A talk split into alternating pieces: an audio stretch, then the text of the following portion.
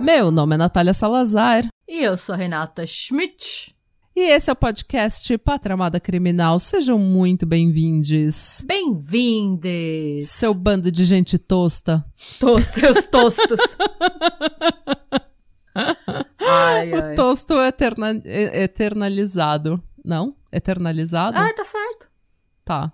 Bom, nos, gente. Nos comentários do Spotify. Adorei. O seu hate vira o nosso meme. É, o seu hate é, a nossa, é o nosso lucro. Ui, desculpa, engasguei com o meu, com meu vape. A Renata se drogando pra fazer o podcast.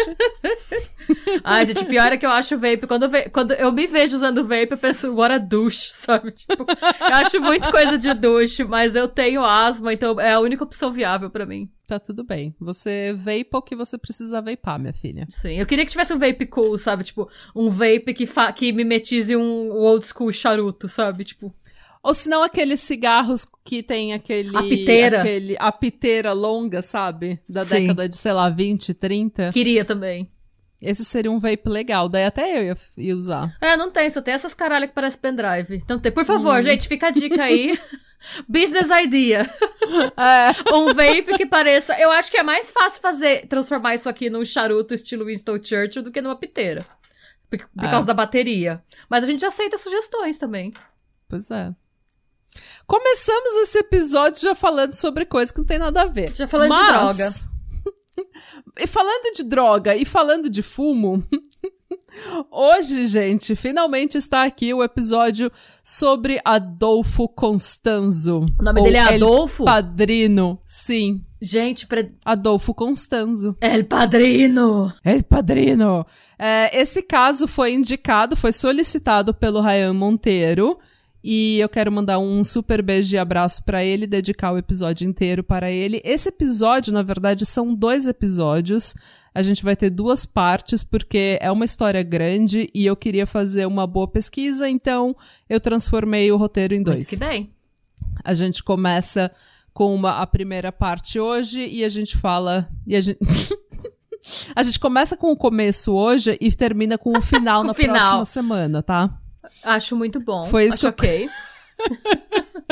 é um plano, né? É um bom plano. Ai, gente, ainda tô chocada que o homem chama Adolfo. Que nome, né? Que, pre é. que predestinado. Que treva, né? que treva, que treva. O pior de tudo é que o tempo todo que eu tava escrevendo o roteiro, eu ficava escrevendo Afonso. Eu não sei porquê. Te... é que nem quando você tenta falar o nome da Mirlene e você sempre erra. Eu sempre falo outra coisa. Milerne, Mil... Mirella. Milena, Mirella, Mirella, Mirella. Ah, mas beijo, Mia, a gente te ama. Sim, ela gosta muito desse caso, inclusive ela tá animadíssima. Ah, que bom. Adolfo Constanzo, ou El Padrino, como ele ficou conhecido mais tarde, era um líder religioso americano que fez fama e fortuna vendendo a ideia de que a sua prática espiritual, Palo Mayombe, trazia sucesso e proteção para traficantes de drogas na fronteira dos Estados Unidos e México. Na realidade, ele nada mais era que um traficante de porte médio barra serial killer barra grandíssimo filho da puta manipulador e abusador espiritual. Então, assim, de mágico ele não tinha nada. Ok. e vocês vão ver por quê. É, quando ele matou um estudante americano branco de classe média alta chamado Mark Kilroy, ele e os seus seguidores ficavam, ficaram conhecidos como os narcosatânicos ou a seita satanista de Matamoros. Isso porque foi em 89. E o que que tinha em 89, né? Pânico satânico. Então eles viram as imagens da de Matamoros, viram é, os trabalhos de Paulo Mayombe e, mano, a Oprah ficou louca, o Geraldo ficou louco, eles chamaram vários é, entre aspas, especialistas para comentar o satanismo envolvendo esse caso, mas assim, a gente sabe que de satanismo isso não tem nada. Aliás. Ah, É porque Paulo Mayombe não é uma religião. Uma, não, não, envolve os demônios da religião cristã, né? Das não, religiões as cristãs. religiões africanas não envolvem demônios é, cristãos. A, a, nas religiões africanas, a maioria, pelo, até onde eu sei, até onde eu pesquisei, todas elas, todas as entidades, elas são boas e ruins. Elas são. Não existe bom e ruim, existe. Você é o que é, todos nós temos o bom e o ruim todos nós carregamos essa dualidade e os espíritos também carregam essa dualidade. Então, uma entidade que pode ser ruim, ela pode também ser boa. Você pode usar é... pros dois. Eu lembro que teve um tempo, um pouquinho antes de eu sair do Brasil, eu li um, era uma série de livros de ficção que chama Deuses dos Dois Mundos. Hum. É, foi escrito por um publicitário até. É ficção, gente, mas é, tem um, é, ele conta muito sobre a mitologia das religiões é, africanas, né? Uhum. E eles falam, inclusive, que quando você segue, né, um banda, candomblé e tal, e você vê que, qual que é seu orixá de nascimento, eles te passam tanto as suas características positivas quanto negativas, que são as do orixá de nascimento, né? Uhum. Então, sei lá, pode ser que você seja uma pessoa. Eles vão dizer se você tem tendência a ser, tipo, possessivo e ao mesmo tempo super leal. Tem algumas características, assim, que é positivas e negativas que acompanham o seu orixá de nascimento. Então é bem distante. Eu acho que se aproxima mais, se fosse traçar um paralelo com a mitologia grega do que com a mitologia cristã. Sim, porque a mitologia grega, na mitologia grega, os deuses também são grandíssimos filhos da puta e ao Sim. mesmo tempo são eles têm características comuns, né, normais. E é essa a mitologia é, nórdica também é assim. Se não me engano, os deuses hindus também são assim, não são? Nossa, da mitologia hindu eu não, eu não manjo nada. Ah, assim. Eu também não sei é, então nada. Então não me atrevo. Eu preciso começar a namorar o indiano. não, então, eu não. Eu, mas eu, eu, não tenho certeza, mas se não me engano, tem alguns deuses também que são. É, que carregam essa dualidade, mas não tenho certeza, posso estar falando merda. Uh, normalmente estou. Ah, eu sei que o Shiva, ele é o deus tanto da destruição quanto da criatividade, ah, né? então. Por isso que tem aquela frase, to create is to destroy. Mas é, é, é isso que eu gosto também, porque essas coisas... É, essa dualidade é uma coisa que tá em todo o universo, e nada é só bom ou só ruim. Uh, absolutamente uhum. nada na nossa vida, nenhuma experiência é só boa e só ruim. Uh, então a gente sei lá, eu acho que é uma coisa mais real, sabe? Do que a ideia que a gente Sim. tem, a ideia cristã whitewashed. É a, é, a ideia cristã de que Deus é bom e tudo que você faz é uma merda, então você tem que se sentir uma merda o é, tempo todo. Mas ele que te criou para fazer uma merda. É. Mas ele te ama. Ah, não dá pra entender. Não, é, não dá. Mas enfim. Mas enfim. Já militamos. Já viajamos e militamos. É... Já viajamos e militamos. Então, assim, por causa desse pânico satânico, por causa dessa falta de entendimento, de compreensão das religiões de matriz africana, muita gente é, vê santeria, palomayombe ou qual que é aquela Santa Muerta como coisas satânicas, mas não tem nada a ver. Até porque a gente já falou diversas vezes que o satanismo não tem nada a ver com Satanás. O satanismo é uma religião secular. Então. É, e para saber mais, não esqueça da nossa collab com a Tupá Guerra, que está no nosso podcast. Tupá maravilhosa, um beijo. Beijos. Como sim. sempre. Amamos Tupá. Sim. É, mas o que, que é Paulo Mayombe, gente? E eu queria falar um pouco de Paulo Mayombe, porque a gente sempre tenta trazer no podcast é, debates além do caso em si.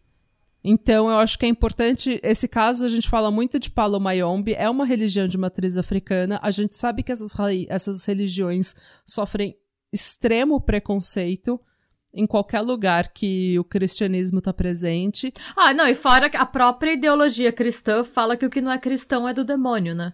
Então, a própria ideologia cristã meio que te estimula a não se informar, não pesquisar e tem subentendido que o simples fato de você se interessar quer dizer que é o demônio te tentando. Então, é. o próprio cristianismo já te afasta e te e traz essa, esse peso, né? Independente do que seja. É tudo do demônio. É, eu lembro que quando eu tava na igreja era ou você é da igreja ou você é do mundo. E tudo que é do mundo pertence a Satanás. É, é meio. É, tipo, ouvir é, música é isso, do é mundo, ver filmes do mundo. Era sempre essa fala do mundo. E tudo que era do mundo podia estar contaminado por Satanás. Então. É. é um medo do é o medo do desconhecido, essa é a realidade. Mas, então a gente vai falar de Palo Mayombe porque, como eu falei, a gente sempre tenta trazer casos que tragam debates interessantes e não só pelo true crime, mas também para a gente aprender alguma coisa em torno desses casos, né? Não simplesmente consumir uma pornografia de true crime que a gente só recebe morte, tragédia, morte, tragédia, mas que a gente analise também o que está por trás. E como essa religião é extremamente mal entendida, mal interpretada e foi usada tanto para falar, é, é, para colocar é, foi tão usada nesse caso, foi tão mencionada nesse caso e tão associada a satanismo, eu acho legal a gente falar um pouco sobre essa religião para desmistificar um pouco. A minha fonte para esses episódios e para muito do que eu estudei sobre Palo Mayombe é o livro Buried Secrets: A True Story of a Serial Murder do Edward Humes, mas eu também tentei, tipo, ver na internet eu pesquisei um pouco na Wikipedia, um pouco num site chamado lawrencetalks.org, que é um podcast, que ele coloca tudo no. Uh, tudo no site também, todas as, as, informações no site. Eu vi vários vídeos no YouTube sobre Palo Mayombe e sobre padrinos e paleiros falando realmente sobre o que a religião é. Eu ouvi alguns podcasts, algumas coisas, li alguns artigos para ver se eu conseguia juntar tudo, porque eu estava preocupada de que o Edward Humes, ele não é, é, latino, ele não é africano, ele não é cubano, então eu tava preocupada porque o ponto de vista dele é um ponto de vista branco, americano. Então, tá. por mais que o livro seja muito bom, a gente não pode esquecer que o ponto de vista dele é um ponto de vista completamente branco que não, não entende a, a fundo. Ele escreveu esse livro falando com as pessoas do caso, tá? Então, ele é um livro muito bom. É uma fonte muito boa, mas, né? Como eu falei, ele é branco e a gente é ignorante a esse tipo de coisa. É, até no Brasil mesmo, eu sou super ignorante ao banda, candomblé, macumba. Eu não tenho certeza do que nada disso significa. Eu acho que Paulo Mayombe não deve ser nenhuma uma, uma religião muito praticada no, no próprio Brasil, né? Então, não, no Brasil, mesmo... eu, eu, não, não sei de ninguém que pratica no Brasil. Eu nem ouvi, nem ouvi falar é, disso associado no Brasil. É, Palo é uma religião africana que nasceu na região do Congo e ela foi trazida por escravos principalmente para Cuba. Tem alguns lugares na Colômbia, tem alguns lugares em Porto Rico, eu acho. Acho que no Haiti também, né? Muito no Caribe, mas principalmente em Cuba. É uma religião extremamente voltada para a natureza, que utiliza materiais da natureza para acessar o mundo dos espíritos. E assim como todas as religiões africanas, é altamente baseada na ideia de espíritos ancestrais e de como você tem acesso a eles. A ideia de ancestralidade em Palo Mayombe é o seguinte: você tem, você não tem a morte, você não tem inferno, você não tem céu. Então, o pós-vida, na verdade, é simplesmente você ir para um outro plano, para um outro ciclo. Então, a sua energia, o seu espírito continua mesmo quando você deixa o seu corpo material. E em Palo Mayombe você pode acessar esses espíritos ancestrais e você pode utilizar esses espíritos, eles podem servir a você para que eles continuem vivendo através de você, através do seu trabalho. Então, por mais que eles estejam no plano espiritual, a influência deles na Terra continua. Tá. Faz sentido? Tá, faz. É como é... se eles nunca tivessem deixado a Terra. Enquanto você estiver adorando esse espírito, enquanto você estiver em contato com esse espírito e ele pode, ele estiver é, fazendo esse espírito te servir, te ajudar, ele nunca vai estar tá morto. Ele vai tá. viver através de você. Tá. Não, eu entendi, tá. É, eu tô tentando explicar do jeito que eu entendi. Eu não sei se eu entendi completamente certo, mas é, é isso. É o que tem para hoje, gente. É, é, o, é o que o meu coração ateu conseguiu entender. Os espíritos ancestrais do Congo, eles são considerados rebeldes e independentes. Então eles estão na área quente, entre aspas, do espectro de forças naturais. E é por isso que Paulo Mayombe normalmente é o santeria, esse tipo de religião, às vezes é considerado uma religião intensa, que o pessoal associa a trevas, mas é porque os espíritos eles são quentes, eles são é, afrontosos, eles são extra. Eles não são espíritos tranquilos. Os paleiros utilizam charutos, correntes, velas e rum em seus rituais, tudo para criar um estado de transe, um estado mais elevado, mais aberto para que haja uma conexão mais fácil com os espíritos. Isso a gente vê em religiões afro-brasileiras também, né? E isso é uma coisa que muita gente acha estranho, porque a gente tem essa visão é, cristã, branca, europeia de religião, né? Mas esses rituais, gente, se você pensar que a pessoa bebe rum e fuma charuto e toca tambor e entra, dança, faz todo esse tipo de ritual, isso tudo nada mais é que uma meditação.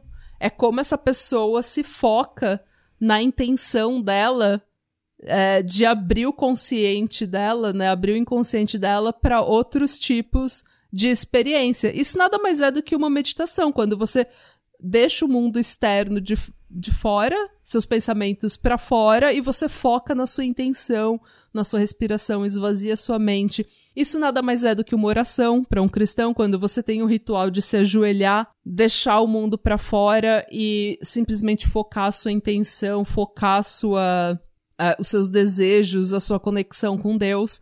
Então, nada mais é que uma grande meditação. Isso. Todos os rituais que a gente pratica são uma grande meditação. É simplesmente para você focar a sua energia, a sua atenção. E daí o que te ajudar, ajuda, né? Não tem. Ah, you do you, fazendo bem para você e não fazendo Exatamente. mal para mais ninguém. Exatamente. Mas eu acho que não era o caso do El Padrino. Não, El Padrino, El Padrino queria fazer bem o mal mesmo. Não era essa vibe do El Padrino. El Padrino não era vibes. não, ele não era vibes. Não, nada vibes. É... Zero vibes é... foram formadas com El Padrino. Em palo, que significa pau, eles costumam usar pedaços de pau que eles plantam em um caldeirão de ferro ou barro com areia ou terra. Esses caldeirões são chamados de inganga. Esses pedaços de pau normalmente energizam e controlam a inganga e eles são usados como meios de comunicação entre o criador da inganga e o espírito que habita na inganga. É, quando eu comecei a pesquisar, inclusive, eu achava que em ganga era tipo, ah, é um trabalho. É um trabalho. Ah, eu também. É tipo um trabalho de candomblé, de macumba. É um trabalho, não tem. Só que não tem nada a ver. Eles têm, eles têm os trabalhos de Palo Mayombe, mas a enganga, ela é como se fosse. Ela é algo muito elevado, gente. Ela é, é muito complexa, a enganga, tá? É, eu pesquisei, pesquisei, pesquisei. E até agora eu não entendi completamente o que, que é uma enganga. Porque a enganga, algumas fontes é, se referem a ela como um altar. Mas ela é muito mais do que um altar.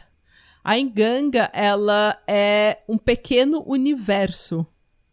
Porque eles têm esse conceito de, assim como no, assim como no céu, na terra, assim como embaixo, em cima, assim como dentro, fora. Então, o que que é? Se você quiser criar um poder, se você quiser criar um universo onde você tenha poder, você pode criar um micro-universo numa enganga que te dê esse poder, onde você tenha esse poder. Essa enganga te dá o poder. A enganga, ela não é o que te dá acesso ao divino como um altar. Ela é o divino, ela é consciente. Eu fico pensando, tipo, num pequeno ambiente de teste. É, é, é, é, é por exemplo, é mais ou menos isso. Você, ouvinte, que manja um pouco mais do que a gente de religiões de matriz africana, você sabe o que é uma enganga? É, por favor, gente, se você tiver qualquer coisa a acrescentar nesses episódios, se você. É... Mas não, não vem acrescentar, tipo, ah, e o pai fulano de tal que lê tarô pra minha avó falou isso. Tipo, vem acrescentar com coisa boa, não vem acrescentar com informação. com informação que tá mais errada que meu roteiro, tá? Não vem você que, tipo, acredita. Porque tem gente que lê o horóscopo uma vez e se acha o orixá, tá ligado? Então, tipo, calma.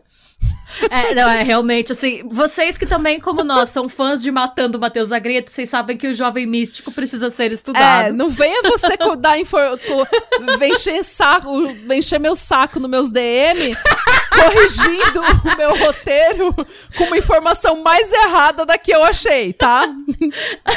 Não, gente, é que assim, a gente sabe, a gente pesquisa para essas coisas com o objetivo de dar um contexto legal da história para vocês, mas assim, não dá pra, nem pra gente pensar em comparar o nosso conhecimento é, através de livros e artigos e tal, com o de uma pessoa que estudou isso por muitos anos ou que pratica essa religião. É, que foi iniciada então, se... na religião enquanto Sim. criança e que pratica faz 20 anos.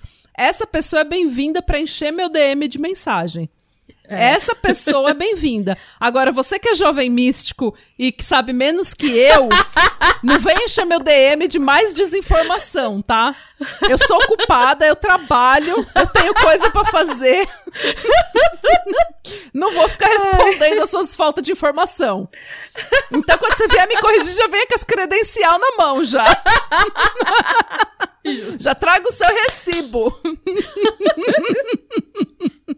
Pois bem, gente, se você sabe o que é o Minganga, nos pode falar com a gente. Mas só se você souber mesmo. É. Senão vocês estão vendo como a Natália tá. A pressão já tá alta, a gente nem chegou no assassinato ainda. A gente não sabe nem como foi a infância do meu padrino ainda. A Natália já tá pistola. Uh. Ok. Ok. a gente... Tradicionalmente, um paleiro, ele vai até o cemitério e lá ele acha uma cova onde ainda habite um espírito, onde o espírito ainda não tenha transcedido. Ele então, através de um ritual, ele invoca esse espírito, o espírito da pessoa que foi enterrada ali, e ele faz um pacto com esse espírito, onde o espírito se compromete a ajudar o paleiro e o paleiro se compromete a manter o espírito vivo. Porque, como eu falei, Paulo Mayombe não acredita em morte. Então, o, o espírito, ele, mesmo não estando no plano material, ele pode continuar influenciando o plano material através do paleiro, através da enganga do paleiro. E aí, o paleiro pode decidir, se ele tiver acesso aos ossos da pessoa morta ali, né, da pessoa enterrada ali, ele pega os ossos para colocar na enganga se ele não tiver acesso, ele pega, ele pode só pegar a terra do cemitério, a terra da cova e colocar na enganga e cravar os 28 paus na enganga. Mas o ideal é que você traga os ossos. Tem muitos ossos em Palo Mayombe. E isso porque é para simbolizar o espírito que você está representando. Então, se você tá com o seu, se eu pego o seu espírito e coloco na minha enganga, para representar você, a sua energia, o seu espírito, porque eles acreditam que a essência da pessoa viva nos ossos, mesmo depois que ela já tenha morrido hum. faz um tempo, sabe? Ele, o, a essência da pessoa, a alma da pessoa continua nos ossos. Então, para sua enganga ser mais poderosa, você coloca ossos do espírito que você está colocando na enganga né, você coloca os ossos da pessoa, os ossos materiais dela dentro da enganga, porque isso fortalece a enganga. É, e é por isso que muitos paleiros eles foram pegos por roubarem covas. Eles Nossa, literalmente gente. eles viajam, eles vão até um cemitério, pegam as covas que estão mais fofas, sabe, que foram recém-cavadas, é, desenterram e se eles conseguirem fazer um pacto com o espírito, eles roubam os ossos. Bom, gente, abre um parênteses. A gente fez um caso pro Catarse há muito tempo atrás do Burke e do Hare, que roubavam corpos para vender uhum. na Escócia. E por conta disso, na Escócia, eles começaram a colocar grades nos cemitérios pra galera não roubar. Eu fico pensando agora em quantos outros países do mundo não precisavam realmente de grades em cima dos cemitérios. O México precisava, Cuba então, precisava. Cuba precisava, porque Cuba, onde eles praticam palo mayombe, palo mayombe é Literalmente, você precisa dos ossos da pessoa. Coitados dos vigias de cemitério desses lugares, né? Tipo, você tem que se preocupar com o gótico indo no cemitério beber vinho e com os paleiros indo invadir pra, pra invocar os espíritos. Pois é, e você não pode prender os paleiros que é perseguição religiosa. Não, nem é, isso. E o medo isso. dele jogar, dele jogar uma enganga pra te perseguir. Pois é. Não dá nem. Esse você não pode mandar voltar pro mato. Você tem que fingir que você não viu. Você, não. Não é comigo, não.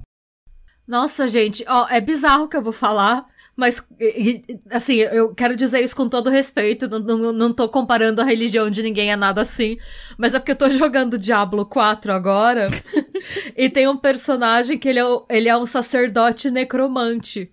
E é isso uhum. que ele faz. Assim, quando você tá jogando uhum. com ele, o seu poder é que você tem que chegar em corpos que são recentemente mortos. E tem que ser uhum. recente, porque se você chega num corpo antigo, que você matou faz tempo, ou que alguém matou faz tempo, não funciona.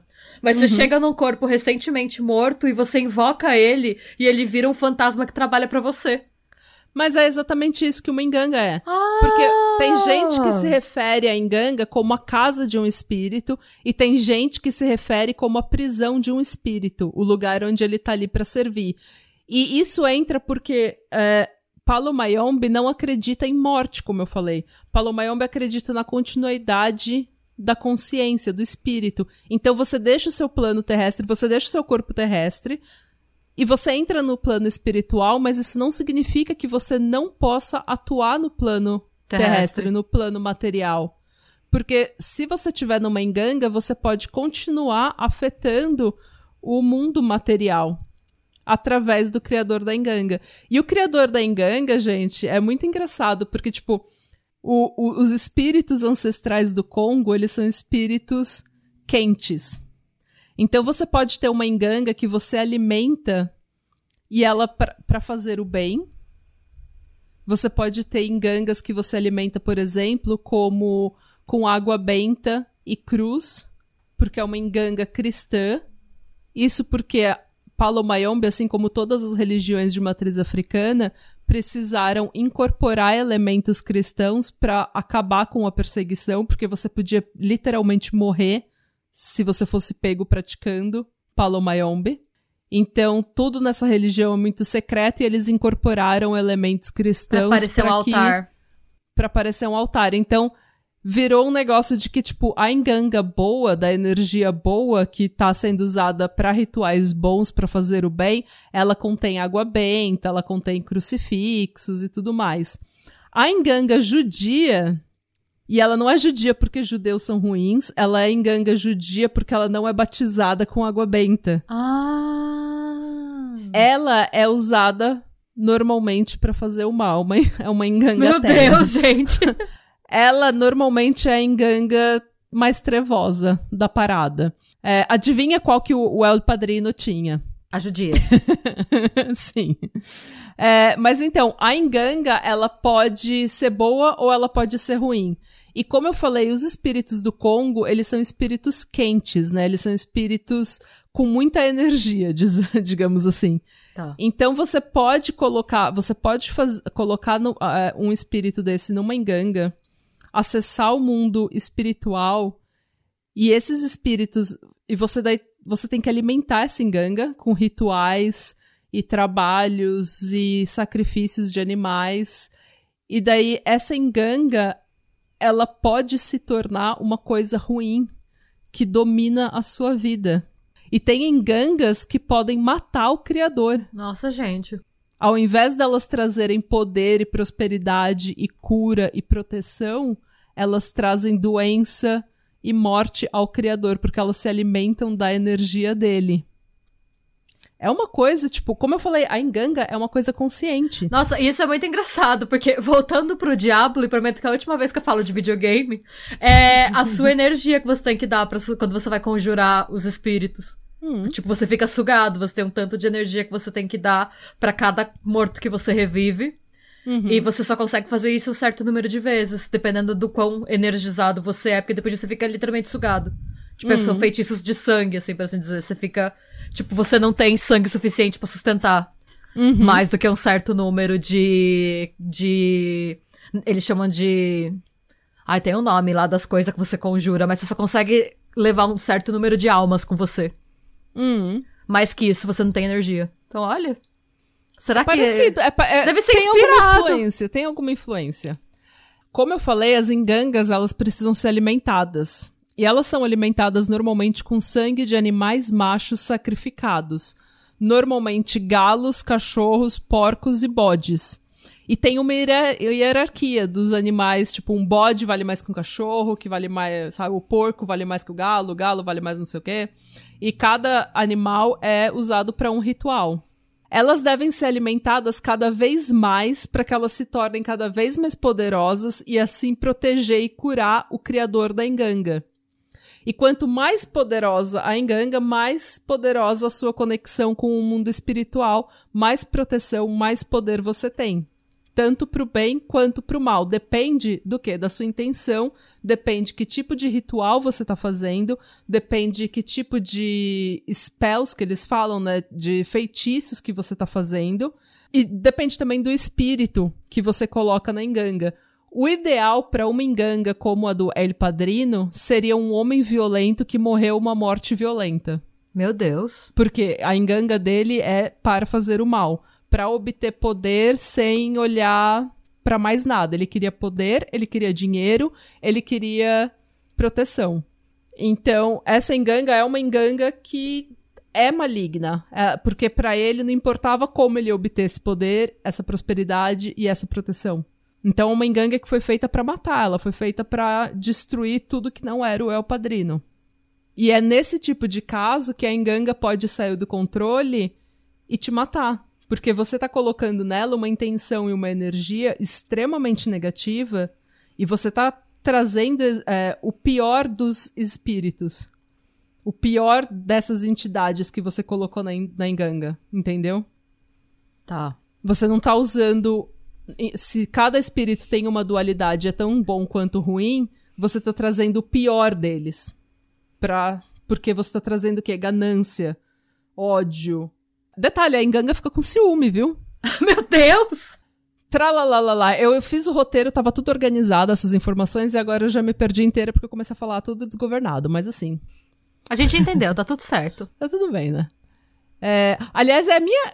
Gente, é a minha cara fazer uma enganga na cozinha e dar tudo errado ela me matar. Eu, tipo, eu falo, ah, eu não acredito nessas coisas, sabe? Daí eu vou, faço uma de qualquer jeito, pego um espírito venenoso que me mata. É a minha cara fazer esse tipo de coisa. Que ele fica então, puto, você tá fazendo isso de qualquer jeito. É. Basicamente, se você é branco, fica longe de engangas tá? Se você não sabe o que está fazendo, não mexe com essas coisas. É, não, é, eu acho que isso vale para tudo na vida. Se você não é. sabe o que você tá fazendo, não mexa com isso. Guarda é. isso. Acho que se todo mundo respeitasse essa premissa simples, muitas tragédias seriam evitadas. Se você não sabe o que você tá fazendo, não faça. É pois isso. É. Se um paleiro vai usar enganga pro bem ou pro mal, a gente não sabe. Mas o que a gente sabe é que engangas fedem. Isso por conta dos ossos, do sangue que você tem que alimentar né, com os, o sangue de animais sacrificados e os órgãos de animais sacrificados. E tem até relatos de enganga em que os paleiros, tipo, se masturbam na enganga para liberar a energia sexual deles. Eita! Então é, é um caldeirão, tipo, com vários vários elementos que não deveriam estar ali. Todos juntos. E você, tipo, você não lava a enganga depois, ela fica ali. E quanto mais elas fedem, quanto mais o cheiro, quanto mais o cheiro é forte, mais o, aquilo te ajuda no ritual, o transe no ritual, sabe? Em que você tá fazendo. Então o cheiro é uma coisa. É, aquele cheiro de morte, de, de é, decay, assim, sabe? De decomposição, é uma coisa importante pro ritual. Porque, de novo, é uma religião que é, acredita que os mortos continuam, né? A essência da pessoa continua, a essência do espírito continua nos ossos, continua no sangue, continua. Então é. Para eles não é decomposição, para eles está tudo vivo, a essência ainda está ali. Aliás, é, é, por isso que muitos paleiros eles têm é, eles têm a enganga fora de casa. E eu li vários falando que é tipo, ah, a gente tem que deixar a enganga fora, num, tipo, num quartinho fora de casa, num altar fora de casa, porque você, não é bom você deixar a enganga próximo dos vivos. Mas eu acho que isso daí é mó caô. Eu acho que eles não querem é cheirar a enganga. É. eu também acho. aquilo deve cheirar. A maioria dos paleiros tem, que tem a enganga dentro de casa, eles têm ela num quarto separado na casa, que é chamado Quarto de los Muertos, que é o quarto onde os sacrifícios e os rituais acontecem. Porque aquilo é uma. É, é bem messy, né? Você sacrificar uma galinha, você cortar a cabeça de uma galinha. Sim. E depois e derramar o sangue dela na enganga e aquilo ficar ali para sempre. Tipo. Aquele quarto nunca é limpo, nada é limpo, né? Você...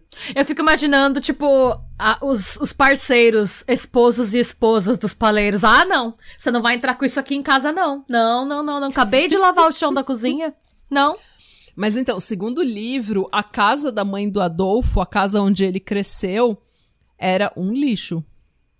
É. Mas era um lixo. Era uma... Ela é uma mulher extremamente problemática. Ela era uma mulher que fugiu na Revolução Cubana. Ela fugiu para os ah. Estados Unidos, para Flórida. E ela é uma pessoa extremamente problemática. Ela roubava, ela fraudava, ela mentia.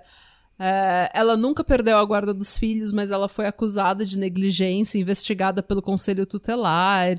É, e era porque a casa dela era um lixo, era cheia de animais para sacrifício, era cheia de sangue, era tinha fezes e urina de animal em todo uhum. quanto, ela, quanto era lugar. E ela, quando os vizinhos reclamavam, ela ia lá e fazia trabalho pro vizinho. Ela, Eita. tipo, matava um bode e colocava no, na porta do vizinho. Fazia um Era trabalho. Era uma mistura pra... de Palo Mayombe com o poderoso chefão, né? É, tipo, ela fazia um trabalho de Palo Mayombe, tipo, pra ferrar com o vizinho. Já a casa do Adolfo, isso, essa não é uma imagem que eu quero que vocês é, te, associem com quem é paleiro, tá, gente? Porque a casa do Adolfo, por exemplo, eles falam que era intacta, era uma casa extremamente limpa. Ele andava com terno branco, é, impecável, passado, lindo. Ele, a casa dele, o único quarto que era sujo na casa dele era o quarto de los muertos. Era o quarto onde o sacrifício ritual acontecia. Então, assim, é, a mãe dele provavelmente tinha alguma doença, tipo hoarder, sabe? Uma... É, eu acho que até por conta disso ele devia fazer tanta questão de ter tudo impecável em casa, né? Eu acho Sim, que pra... porque ele cresceu numa casa que era um lixo, assim, então ele Sim. precisava se distanciar daquilo. Bem, e uma última coisa que é importante falar pra, é, sobre engangas, gente, é que é extremamente importante falar para esse episódio, e vocês vão entender por quê, é que assim relatos de paleiros que alimentavam suas engangas com sangue humano. É, mas isso é extremamente raro.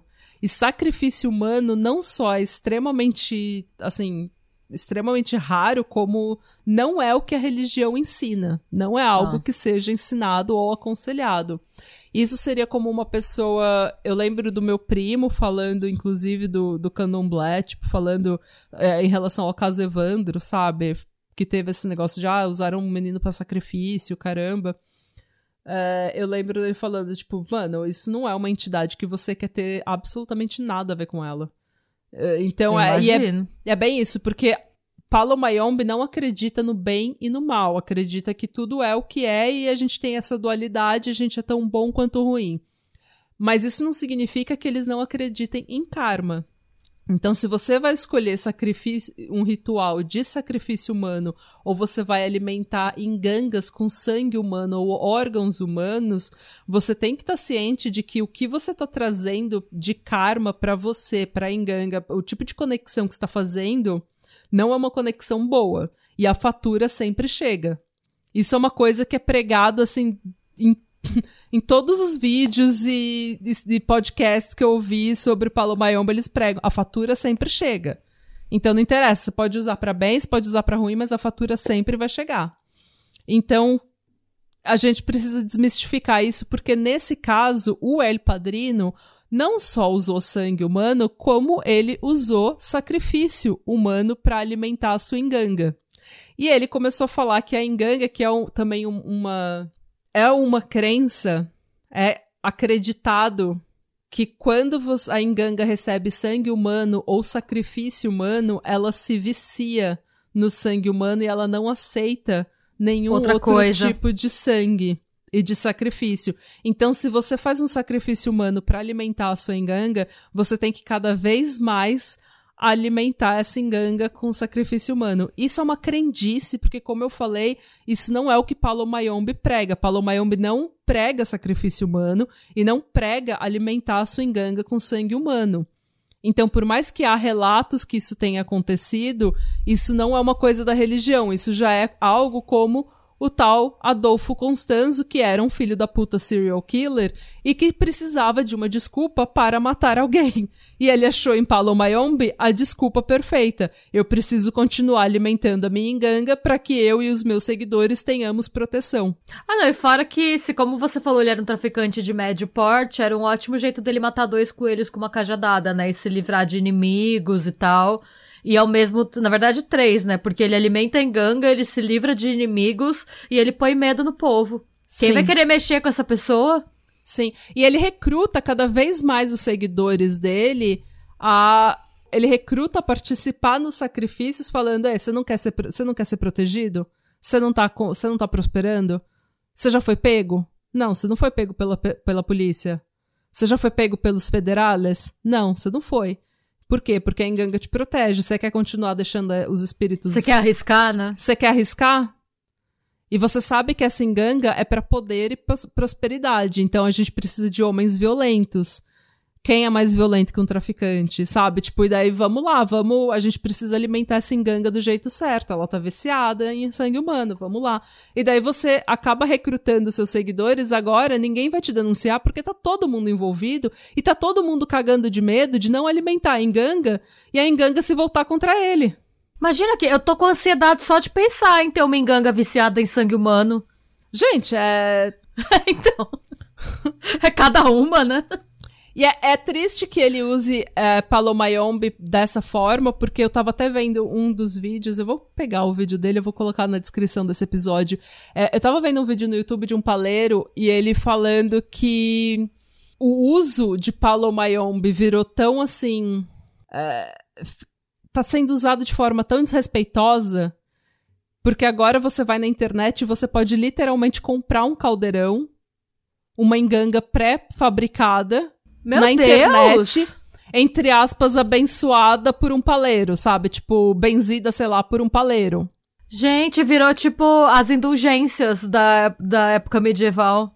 É tipo, tipo, o que virou? Virou esses, esses é, tipo, é, traga o seu amor de volta pelo WhatsApp, sabe? Daí você tá falando, declarando sua vida toda e quem que você vai amarrar, e a pessoa tá vendo novela no WhatsApp falando, ó, oh, tô tirando aqui as cartas, os búzios não sei o que, tô fazendo trabalho para você, não se preocupa não. É, 150 reais. Entendeu? Virou isso, virou um mercado que as pessoas estão vendendo coisas, tipo, engangas pela internet, e ele tava falando, isso não, não tem cabimento, porque uma enganga, quando você faz Primeiro você tem que ser um paleiro iniciado, o que demora anos de prática e estudo. Segundo, você tem que fazer uma enganga e ela tem que ficar, tipo, 21 dias na sombra da enganga do seu padrino.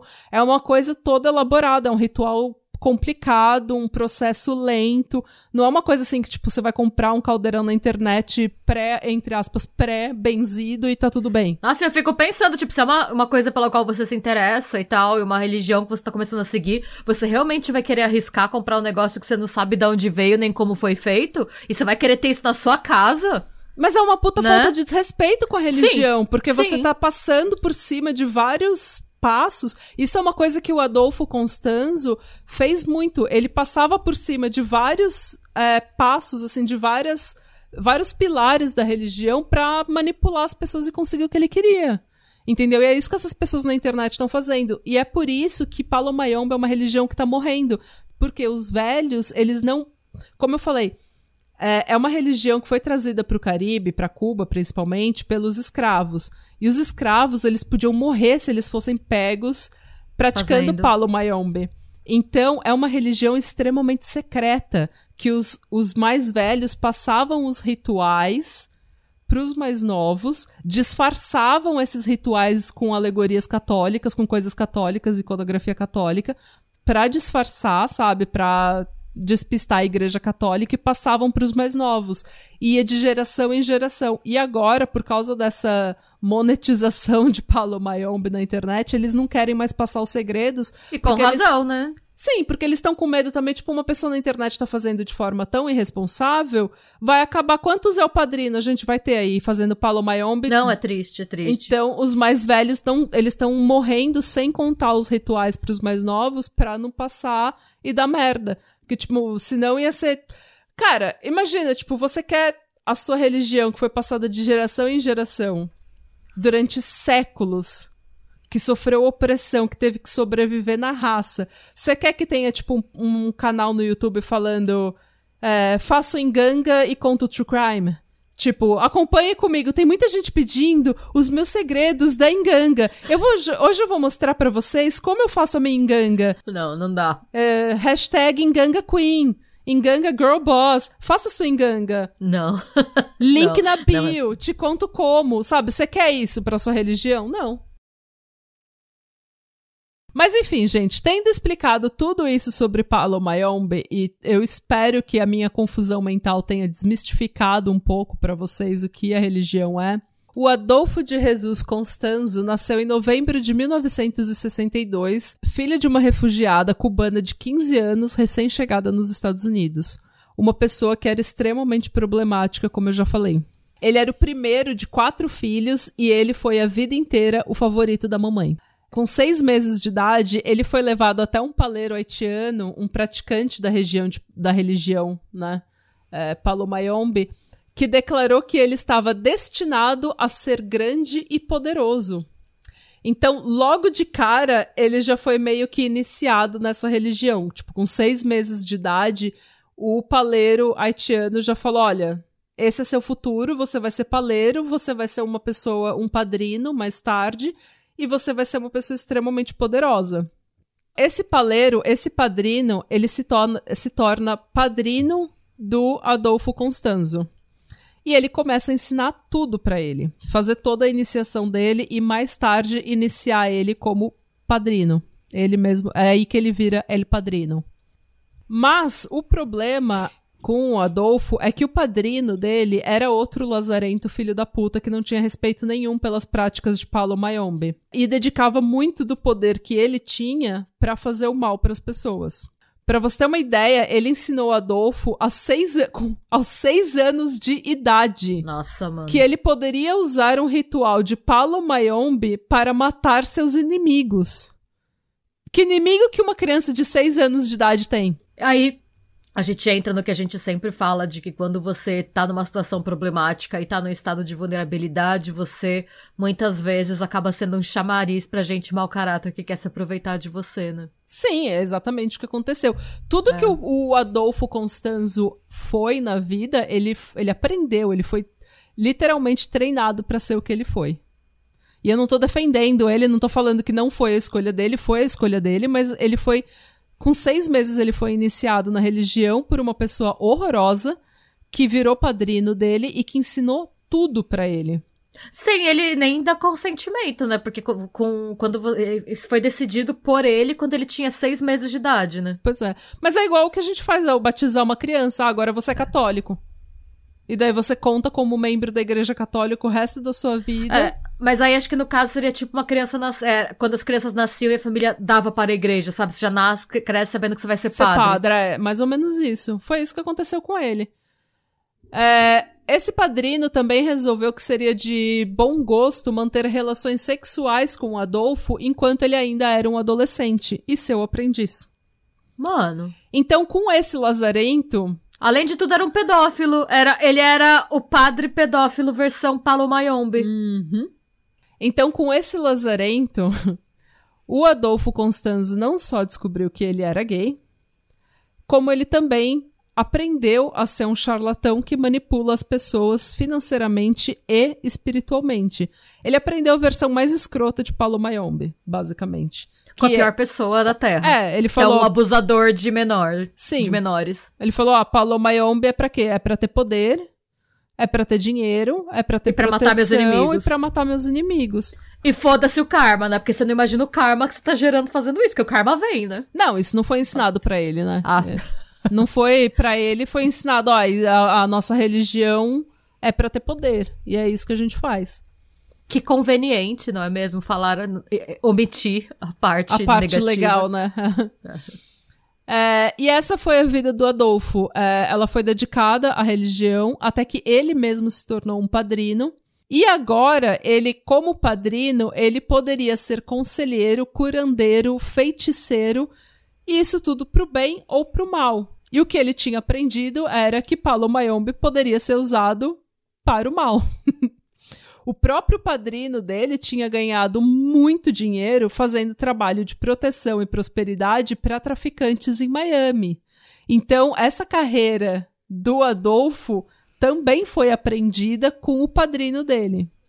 Em 1984, o Adolfo se mudou para Mexico City, onde ele começou a trabalhar como curandeiro, conselheiro e vidente. Tipo, ele jogava búzios e tarô, esse tipo de coisa que eles também usam em Palo Mayombe. Basicamente, o que ele fazia era trabalhos de proteção ou trabalho de prosperidade e sucesso para pessoas que estavam passando por algum problema. E foi assim que ele viveu nos primeiros anos em Mexico City. Não demorou muito, ele começou a fazer trabalhos para certas, tipo, celebridade B, sabe? Tipo, subcelebridade, ah. tipo. Ele virou, tipo, guru das estrelas. É, mas assim, tipo, mulher fruta, ex-fazenda, sabe?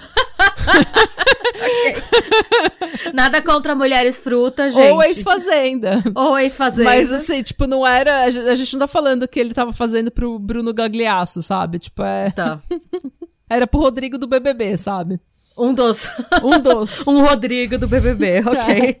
É, mas então, isso não era. Esse povo não era muito conhecido, ele não tava ganhando milhões, mas era o suficiente para dar uma certa credibilidade para ele, né?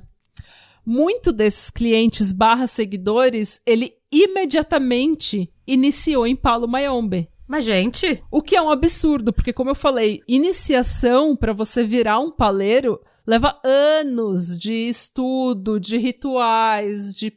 É, prática, você tem que praticar tudo, você tem que aprender muita coisa, sabe? Você tem que acompanhar o seu padrino por muito tempo. Ele decidiu transformar a religião, tipo, num esquema de pirâmide, né? Ele vai. Basicamente, basicamente. Falou tudo. Era, essa é a definição. Ele falou, gente, traga o seu. Te transforma o paleiro em 30 dias. Tipo, era o Instituto Universal Brasileiro de Palomayombe. Nossa, gente. Que tristeza, Ele... né? e aqui também fica evidente uma marca registrada do Adolfo, que, como eu tava falando, ele tem total desrespeito pelo Paulo Mayombe, por Paulo Mayombe. ele inicia as pessoas antes delas terem conhecimento e prática necessária. E isso ele faz durante a carreira dele toda. Ele faz isso com clientes, com traficantes, com namorados, seguidores todo mundo que acredita nele, ele fala, mano, vem cá que eu vou te transformar você em paleiro. Você é Paulo Mayombe, você é paleiro e você é paleiro. Todo mundo é paleiro. Você ganha uma enganga, você ganha uma enganga, todo mundo ganha uma enganga. Lararará, a enganga, lararará. É. Okay. Ai, gente. É, e isso okay. também, é, eu, eu não tenho, eu não gosto de me referir aos seguidores do do Adolfo Constanzo como uma seita. Eu tenho um, um, pequeno problema em falar a palavra seita quando eu me refiro a esse grupo de pessoas. Por quê? Porque a palavra seita, ela dá a impressão, pelo menos, de que é um grupo de autocontrole, alto, alto nível de controle, em que há um líder carismático e que essas pessoas estejam vulneráveis. Mas eu tenho um pequeno problema porque a gente vai ver na segunda parte, ou até se tiver uma terceira parte dessa história, se vocês quiserem que eu conte mais detalhes, é, a gente vai ver que no decorrer dessa carreira dele, esse grupo de pessoas que se torna é, entre aspas, seitas, é um bando de filho da puta, é um bando de traficante, é um bando de, tipo. Não é uma pessoa que tava vulnerável e foi completamente abusada, sabe? Eles são seguidores porque eles acreditam que o padrino tenha poderes supernaturais, mas que eles também tenham poderes su supernaturais e que, tipo, eles têm um certo prazer no que eles estão fazendo. Então, para mim, eu vejo eles muito mais como traficantes serial killers do que exatamente como vítimas de um grupo de alto nível de controle. Você entendeu o que eu tô falando? Sim, tipo... é, pelo pouco que eu sei da história, me parece que os traficantes estavam muito mais atrás de uma vantagem competitiva pro business, que uhum. era ter o corpo fechado, entre aspas. Uhum. E também se livrar de desafetos, né? Porque você tá procurando, você tá com essa estrutura que ele criou, você tá sempre em busca de sacrifícios humanos, né? Então é. acaba virando um jeito de você se livrar de rival ou de gente que tá te devendo dinheiro. É, é. Ou de gente que na sua cabeça fez mancada com você e ao mesmo tempo você ainda tá de corpo fechado, você ainda é imune à polícia e a tomar tiro. E é uma gente, assim, é uma gente que tá. Eu tô me referindo a eles como gente, porque eu tô me referindo a eles como traficante assassino, tá? Não como paleiros. É uma gente que usava, tipo, ossos no pescoço, sabe? Tipo, corrente com ossos de gente que eles tinham matado. Ah, sim, porque aí você sabe? entra tipo, na, é um... no negócio de você causar medo. É, né? é um ritual. Mas é também, tipo, tinha o. Sabe, o, o negócio de serial killer, de você carregar um tesourinho ali, um troféuzinho. Então eu acho que. Eu, eu tenho um pouco de problema de chamar eles de seita, porque. Até porque, se você pensar que, tipo, vamos pegar um. Se você pegar um pai de santo no, no Brasil, uma pessoa séria, tá? Não tô falando dessa, dessa gente, mas uma pessoa séria, um pai de santo, e ele tem seguidores, pessoa, clientes, mas também seguidores, gente que acredita, gente que pede conselho, gente que sabe que tá ali na. Eu não vou chamar essas pessoas de seita, eu vou chamar de um grupo religioso. Sim. Então, mas tem alguns elementos de seita na história do Adolfo Constanzo, e eu acho que essa iniciação que ele fazia de você já iniciar a pessoa como paleiro é um elemento de seita. Por quê? Porque daí você pega uma pessoa que não queria, talvez, matar alguém, que a gente vai ver com algumas pessoas aqui, elas não queriam matar, mas elas matam porque elas estão com medo de perder a proteção da enganga. Tá. Então é uma manipulação espiritual. Fora isso, é, você inicia a pessoa, uma pessoa que tá vulnerável, que acabou de chegar, pedindo ajuda, você inicia ela como paleiro. Agora, a crença dela, ela tá incluída no processo. Ela não é simplesmente um seguidor, ela é parte de Palo Mayombe, ela é parte do ritual. Então a crença dela e a lealdade dela fica muito mais forte. Então esse é um elemento de a iniciação que ele faz é um elemento bem seita realmente, apesar de eu não gostar muito de me referir a eles como seita. Bem, depois de chegar e passar quase um ano praticando rituais de limpeza, proteção e evidência, não? evidência. Desculpa. Pode prosseguir. Alcione, né? Não, não, não, não, não. Ele resolveu que agora estava na hora dele construir sua própria enganga e abrir seus poderes para um lado mais, digamos, obscuro da magia. Isso porque El Padrino Adolfo sabia muito bem que o dinheiro mesmo não estava em ser padrino de subcelebridade. O dinheiro mesmo estava no mundo do tráfico de drogas. E para isso, ele ia precisar de muito mais poder e muito mais proteção. Então, em 1985, ele e três seguidores entraram em um cemitério numa área bem pobre de Mexico City. Eles procuraram entre as covas as mais novas, né, as que estavam com o solo mais fofo, abriram o caixão e roubaram o crânio, a tíbia, os dedos e costelas do corpo que estava enterrado ali. O que, segundo a tradição do Congo, iria prover inteligência, espírito, alma para a Enganga, dando inclusive a habilidade da Enganga entender e falar. Meu Deus! Porque quando você pega o crânio, você tá dando basicamente consciência para a Enganga. O ideal, como eu falei, para os fins que o Adolfo queria, era obter ossos de um homem violento que tenha morrido de uma forma violenta. Mas nessa primeira enganga, não é algo que ele tinha garantido. Ele pegou simplesmente um, um desconhecido. Mais tarde, ele vai começar a matar pessoas que ele acha que ele sabe que são pessoas violentas, justamente. É, é, na verdade, ele tá só se desfazendo dos inimigos dele, mas, né? Dos outros coelhos, né? traficantes, né? mas é. Mas ele tá falando que é para deixar a Inganga mais poderosa. É, enfim, como eu disse, ele roubou os ossos já em decomposição do caixão e, como pagamento, ele deixou moedas e uma galinha sacrificada. Chegando em casa, ele colocou os ossos no altar e seus seguidores formaram um círculo em volta dele que deitou no chão coberto por um lençol branco, cercado por quatro velas. Minutos depois que eles começaram o ritual, o El Padrino começou a se retorcer e claramente ficou possuído pelo espírito do morto de quem ele tinha roubado os ossos. O Omar, um dos seguidores e namorado do Afonso. Detalhe, o Afonso estava num trisal, tá? Ah, é? Ele era muito, assim, ele era muito moderno. é, um dos seguidores, né, o Omar, um dos seguidores barra namorado, perguntou: Você concorda em trabalhar para El Padrino, viver sua vida em sua enganga e servi-lo como seu mestre? E uma voz grossa que não era do Adolfo, mas que saiu da boca dele disse: Sim. Essa é como eu imagino. Sim. Sim. Sim! Sim! Com o consentimento do espírito, que é muito importante, tá? Em Paulo Mayombe também.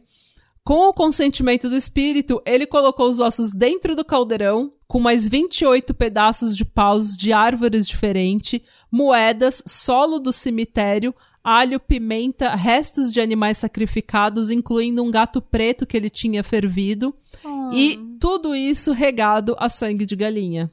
Ele então declarou que ele e seus seguidores eram agora uma família e que o papel da Enganga era trazer proteção, prosperidade e novos seguidores.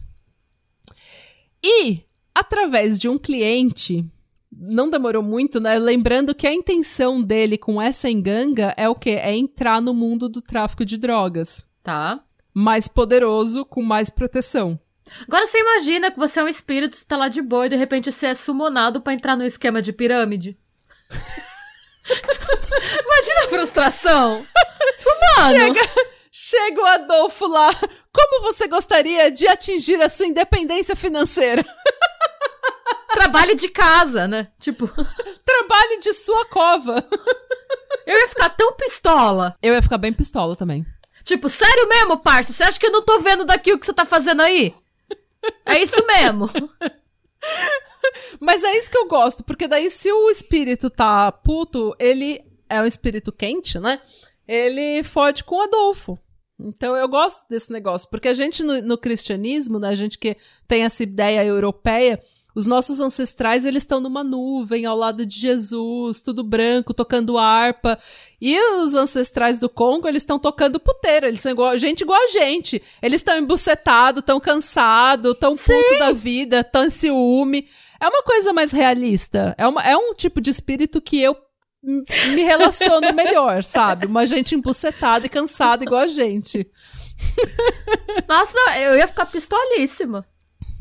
Ah, eu também. Tipo, você chega lá, você olha, bom, me parece que é um esquema de pirâmide. Você fica 10 minutos, você... não, é com certeza é um esquema de pirâmide. Por quê, sabe?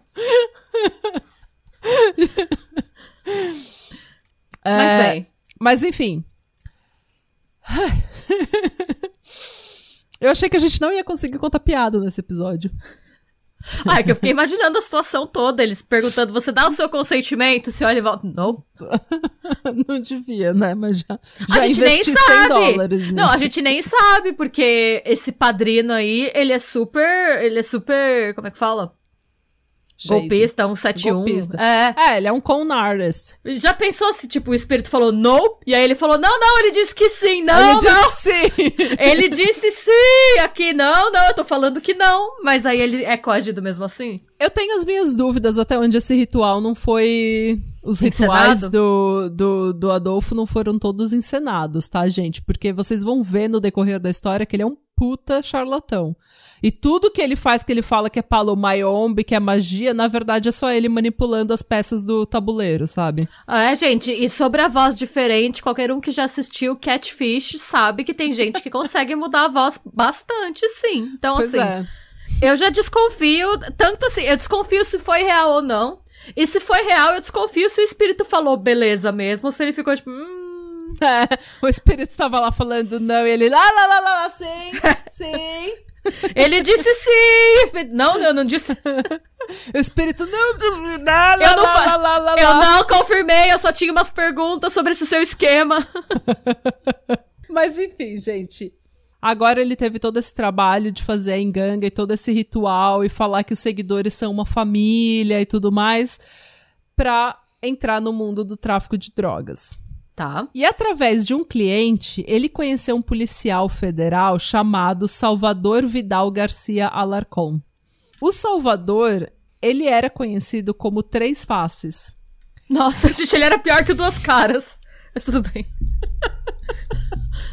Porque ele tinha sido cortado no rosto Ai. e as cicatrizes eram tão fundas que elas separavam o rosto dele em três. Ai, desculpa, fiz piada antes de saber que ele tinha uma cicatriz. Eu achei só que ele era muito falciano.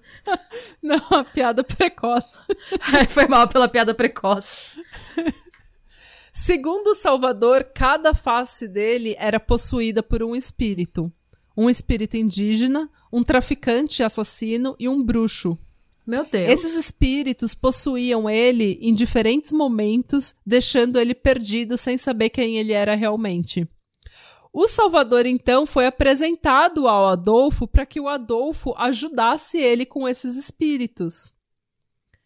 Mas o Adolfo sabia que ter um federal, né, los federales do seu lado, ter um policial federal como Salvador, que era um policial federal que trabalhava nos antinarcóticos, era extremamente importante para o Adolfo, porque ele tinha acesso aos traficantes, às drogas apreendidas e à inteligência policial.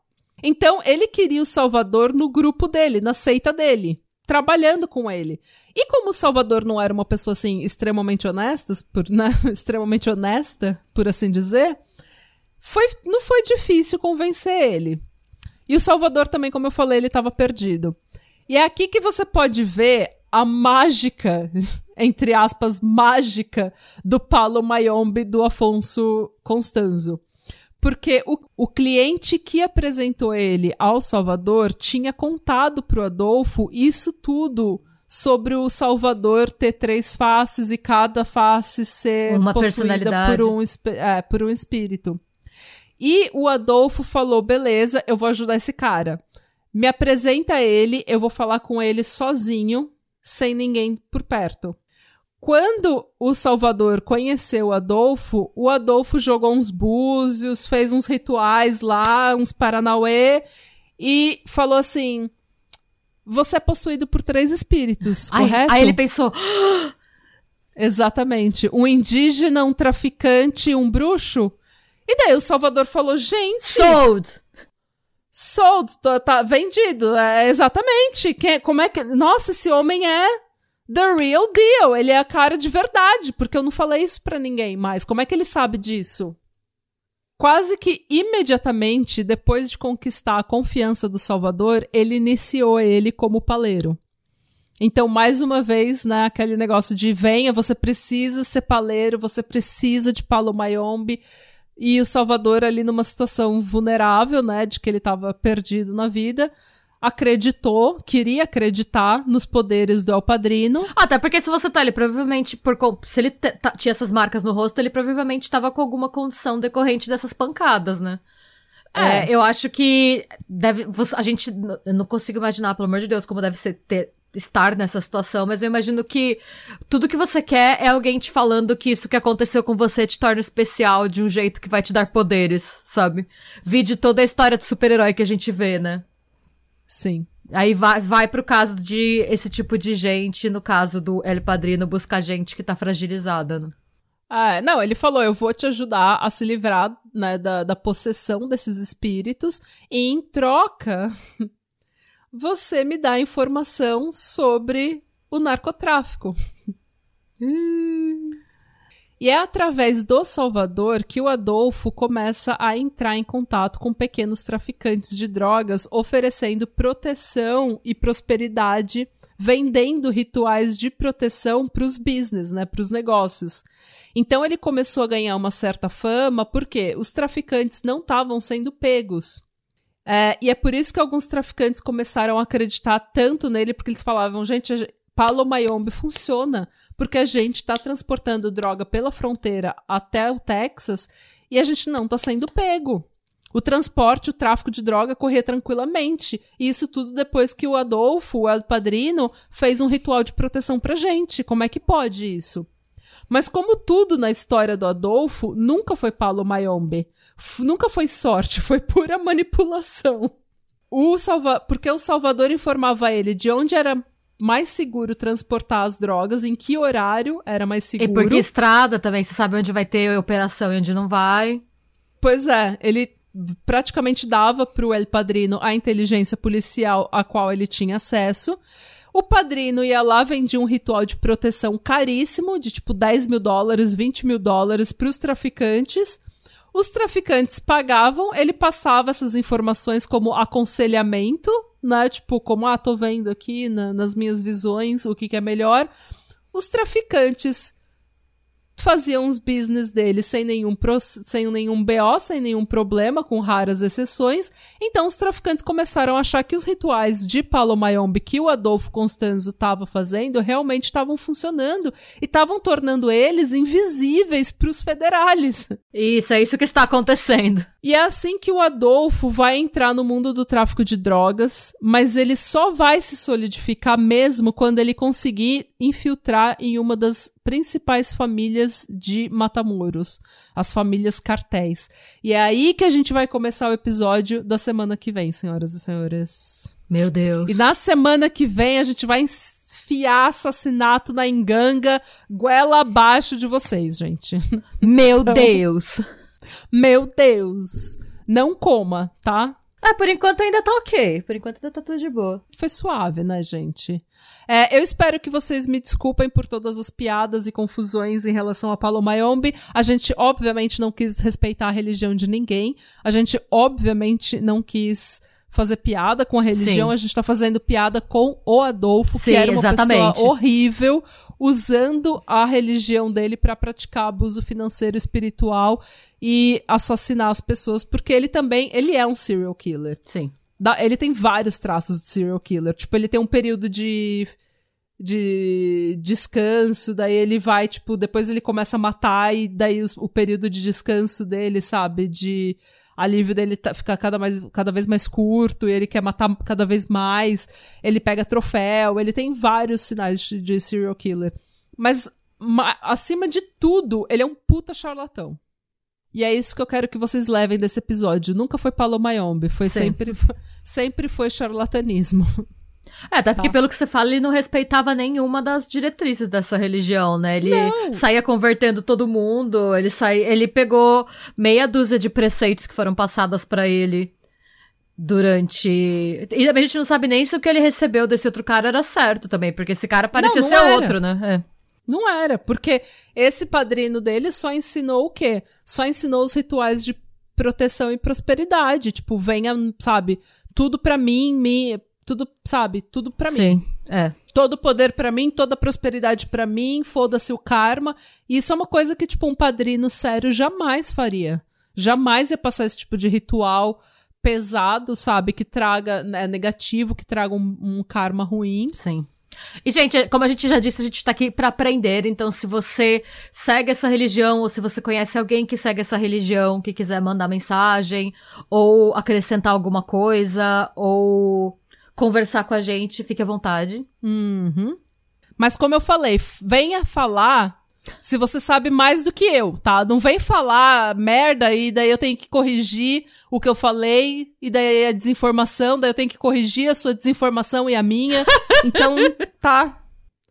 Vamos, vamos com calma aí na, nas correções. Só corrija se você souber mais. Sim, o que eu falei, se você pratica essa religião ou conhece alguém que pratique. Isso. E se você gostou desse episódio, acompanhe a gente na semana que vem. Deixa os comentários no Spotify, é, dá uns cinco estrelas no Spotify, dá review no iTunes, compartilha nos seus stories, espalha a palavra. Sim! E, gente, só pra lembrar, se você é apoiador também, além de, né, das imagens que a gente já posta nas, nas nossas redes sociais, a gente manda também no fim do dia, na segunda-feira, imagens de apoio do episódio da semana para vocês. Isso. Então fiquem de olho na, na caixa de e-mails de você vai pela Aurelo via newsletter e fica disponível no site também. Então vocês têm acesso tanto direto pela Aurelo quanto no e-mail de vocês. Exatamente. E é isso. E sejam bons, busquem conhecimento. E se for fazer uma enganga, saiba o que você tá fazendo. E vale Acho que é melhor falar assim: se você vai fazer qualquer coisa, saiba o que você tá fazendo. É, porque é pra não despertar ninguém que tá, tá quieto. É, é isso. E Radebra. Slow.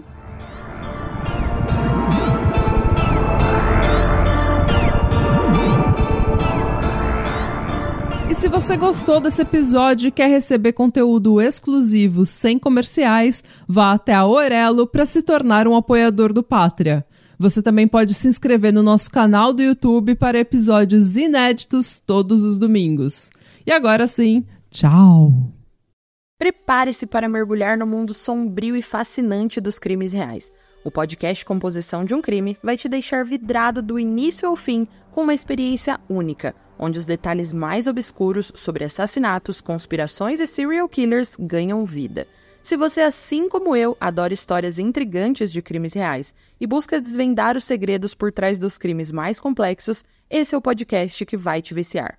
Composição de um Crime está em todas as plataformas de áudio. Escolha a sua e dê o play.